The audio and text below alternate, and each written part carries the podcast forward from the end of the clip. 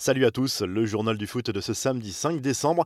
Thomas Torel se rapproche de la sortie au PSG, même si le club parisien a redressé la barre en Ligue des Champions et se trouve en bonne position pour se qualifier pour les huitièmes de finale. Après avoir été en grosse difficulté dans ce groupe, le coach allemand a de grandes chances de disputer sa dernière saison sur le banc du club de la capitale française.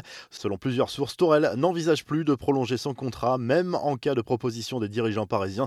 Ces derniers n'ont rien proposé pour le moment à Tourelle, ce qui suscite l'intérêt de plusieurs plusieurs grands clubs européens, au moins trois, dont Manchester United.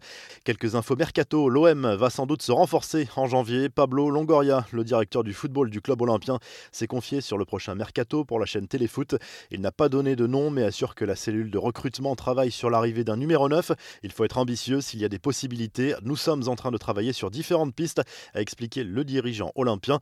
L'OM qui semble particulièrement remonter contre l'AC Milan, qui a fait un nouvel appel du pied à Florian Thauvin cette semaine par le biais de Paolo Maldini. Cela complique forcément le début des négociations entre l'OM et le champion du monde pour une éventuelle prolongation.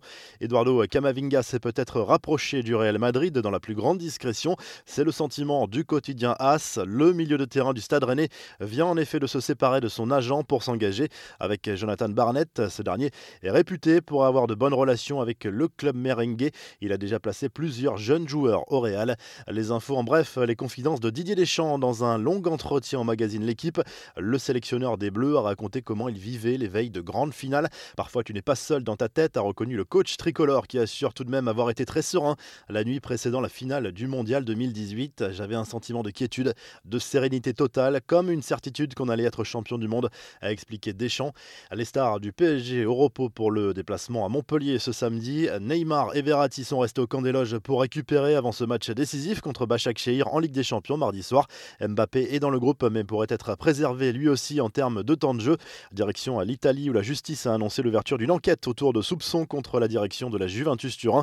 Le club est soupçonné d'être impliqué, voire à l'origine de l'affaire Luis Suarez, accusé d'avoir triché au test pour obtenir la nationalité italienne dans le but de faciliter un potentiel transfert vers la vieille dame. C'est désormais officiel, le stade du Napoli porte désormais le nom de Diego Maradona. Le stade San Paolo a été rebaptisé au nom de celui qui a fait vibrer toute une ville de 1984 à 1992. Enfin, la statue de cire de Lionel Messi dévoilée par le musée de Barcelone cette semaine est la cible de nombreuses moqueries sur les réseaux sociaux. Il faut avouer que le résultat n'est pas très convaincant. Le visage de l'Argentin n'est pas des plus réussis. La revue de presse, le journal L'équipe revient sur la nouvelle victoire de l'Olympique de Marseille vendredi soir à Nîmes. Cinquième succès consécutif en Ligue 1 pour les joueurs d'André Villas-Boas. L'OM revient provisoirement à un point du PSG avec un match en moins au compteur.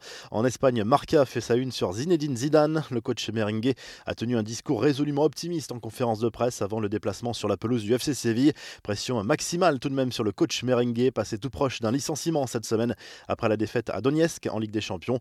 Le Mondo Deportivo partage sa une entre Lionel Messi et la légende Pelé. L'Argentin n'est plus qu'à deux réalisations du record de buts pour un seul club du Brésilien. 643 pour Pelé avec Santos, 641 pour Messi avec le Barça. En Italie, tout au sport consacre sa une au derby entre la Juve et le Torino ce samedi. La vieille dame, loin d'être aussi dominatrice cette saison en Doit absolument l'emporter pour mettre la pression sur les équipes de tête et notamment le leader milanais qui jouera dimanche sur la pelouse de la Sampdoria. Vous retrouvez l'actu foot sur topmercato.com, l'appli Top Mercato et à très vite pour un nouveau journal du foot.